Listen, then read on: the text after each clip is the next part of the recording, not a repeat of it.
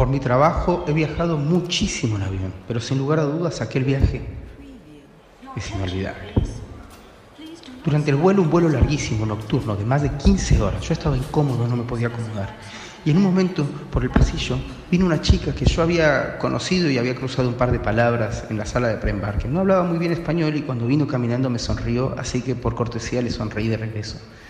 Me rozó, particularmente con esos roces que dan un poquito de electricidad en el cuerpo, con su piel, con su brazo. Me miró y me mostró la mano. En la mano tenía un condón.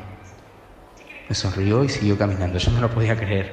Pensé que había visto mal, que tal vez era una bolsa de manía, así que siguió caminando y sutilmente guardó el forro en el bolsillo trasero de sus pantalones y dirigió hacia el baño. Antes de entrar al baño, volvió a dedicarme una mirada que yo recibía atento y completamente pasmado. No podía creer, estas cosas no pasan en la vida real, así que me levanté despacio y me acerqué al baño a ver si era cierto. Vi que no había puesto la traba, no decía el letrerito que estaba cerrado, así que despacio toqué y me abrió la puerta. Y ahí estaba ella, mirándome con el condón en la mano y haciéndome entrar. Me agarró del pecho la ropa, me tiró para adentro. Todos dormían.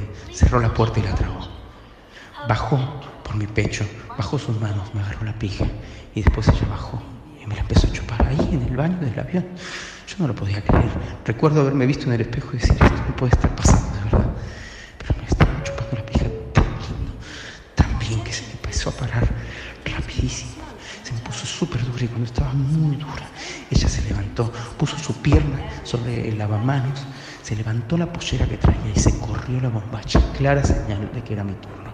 Bajé y le empecé a chupar la concha, se la chupé lo mejor que pude, tratando de encontrar una posición cómoda en ese pequeño baño, pero dedicándome mucho. Olía riquísimo, me acuerdo. Su piel, su concha olía hermoso con dedicación, como si estuviera chupando un caramelo. En el momento me agarró del pelo, me levantó, me miró a los ojos y abrió el forro. Me lo puso ella y me llevó hacia su cuerpo. Empezamos a coger así, de parados. Ella con el pie sobre la mano y yo tratando de encontrar nuevamente una buena posición.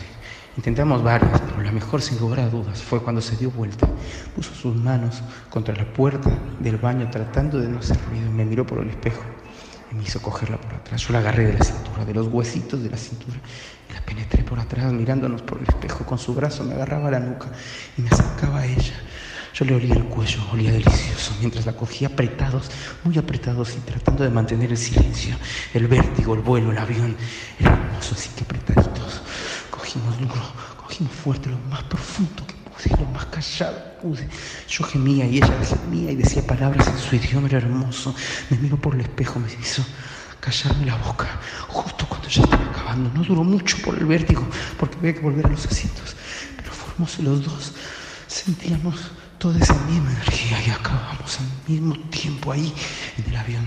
Después se me saqué, me saqué el forro, le hice un nudo y lo tiré por ese inodoro que succiona hacia el vacío las cosas. Planeamos la salida, ella salió primero, yo me quedé unos minutos en el baño. Me enjuagué la cara, me miré al espejo, no podía creer lo que había pasado. Volví a mi asiento y ella ya no estaba. Se había ido a sentar a su lugar y no la volví a ver. Pero el recuerdo de ese viaje no me lo borró jamás.